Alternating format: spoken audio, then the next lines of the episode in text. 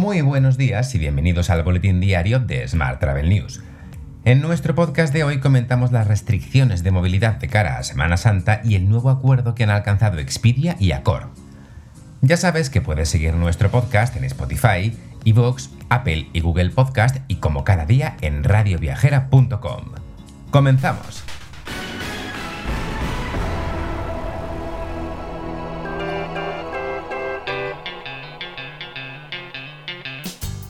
Sanidad y las comunidades acuerdan prohibir la movilidad durante la Semana Santa.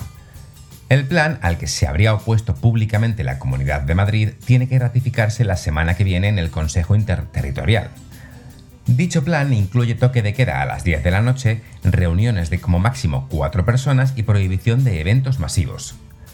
Más temas. El gobierno español aboga por un pacto de Estado de turismo en torno a la ejecución de fondos europeos y el futuro del sector. El secretario de Estado de Turismo, Fernando Valdés, ha reafirmado este pasado jueves la apuesta del gobierno por un pacto de Estado en torno a esa ejecución de los fondos europeos. Valdés ha señalado que el plan de modernización y competitividad del sector turístico tendrá un impacto de 44.000 millones de euros y permitirá que España siga siendo una potencia turística en el futuro. Mientras, la ministra Reyes Maroto anuncia un proyecto piloto para aprobar el pasaporte sanitario en España. Esta prueba todavía no tiene fecha de inicio ni tampoco se han establecido las localizaciones en las que se realizará. No obstante, Maroto no ha descartado que haya ubicaciones en la península, además de en alguna de las islas. Cambiamos de asunto.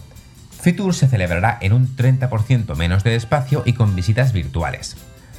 Como novedad, habrá menos asistentes presenciales y en su lugar nuevos visitantes virtuales, tal y como avanza la delegada de turismo Almudena Maillo a 20 minutos. Según confirma la delegada, no existe la más remota posibilidad de que Fitur se cancele.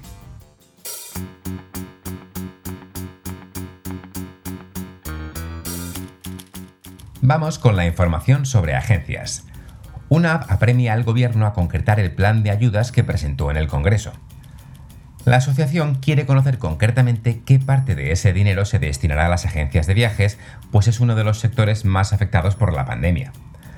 La entidad desea saber igualmente si ese plan incluye ayudas directas o no a las agencias de viajes, que es una de las demandas incluidas por este sector en sus reivindicaciones. Más temas. Logi Travel Group y su consolidador aéreo Smile Flights se adaptan a la nueva normativa del descuento de residente. El grupo ha desarrollado su propia solución, eliminando de los buscadores de vuelos la opción de residente, mostrando los precios de las tarifas estándar y añadiendo en el último paso la condición de residente con la aplicación del descuento correspondiente.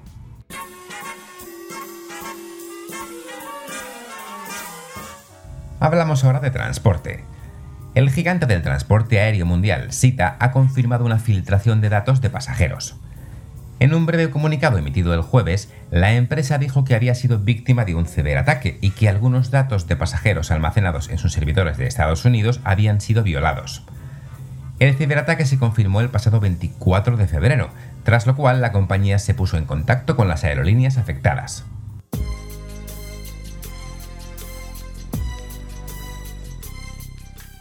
Hablamos ahora de formación. Les Roches se consolida como la tercera institución educativa favorita de los reclutadores a nivel mundial. Basada en las opiniones de académicos y empresas, QS World University Rankings by Subject Hospitality and Leisure Management es una de las clasificaciones más prestigiosas del mundo. Summit Education es el único grupo de formación hotelera con dos instituciones de educación superior, Clion y Les Roches en el top 4 mundial y ayer asistimos a la entrega anual de premios de la Facultad de Turismo de la Universidad de Málaga. En la categoría de distinciones de honor se han otorgado cinco menciones a las empresas Paratitec, Destino Shivanya, a la Fundación Mau San Miguel, a Juan Carlos Acevedo, jefe del Departamento de Turismo del Ayuntamiento de Mijas, y sí, a Smart Travel News. Así que como podéis imaginar estamos muy agradecidos a la Universidad de Málaga por este reconocimiento.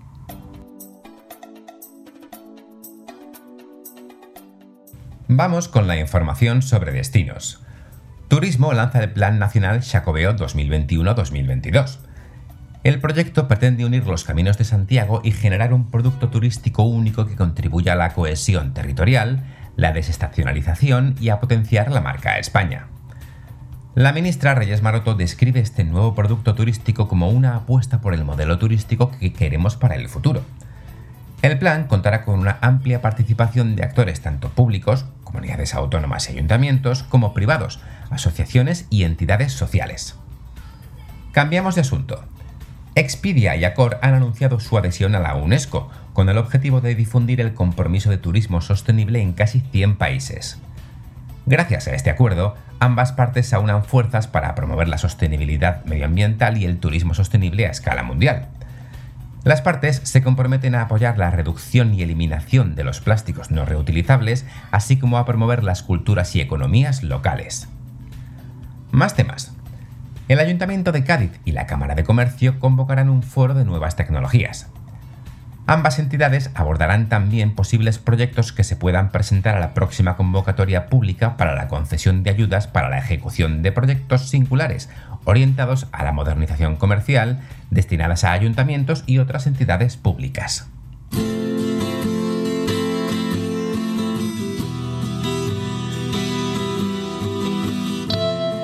Un millonario japonés busca a ocho personas como tú para acompañarle gratis a la Luna. El empresario nipón Yusaku Maezawa, que viajará a la Luna en 2023 en una de las naves desarrolladas por SpaceX, la empresa de Elon Musk, acaba de abrir el proceso para seleccionar a ocho turistas espaciales que le acompañarán en la aventura. Yo pagaré por todo el viaje, ha asegurado. Solo faltaba. Ninguno de sus familiares o amigos se ha ofrecido a acompañarle. ¿Por qué crees que es eso? Quienes quieran unirse a Maezawa y convertirse en los primeros astronautas en volver a la Luna desde 1972 deben realizar una solicitud en la web dearmoon.earth antes del 14 de marzo. Suerte. Te dejo con esta noticia. Tienes más información, como siempre, en smarttravel.news. ¡Feliz fin de semana!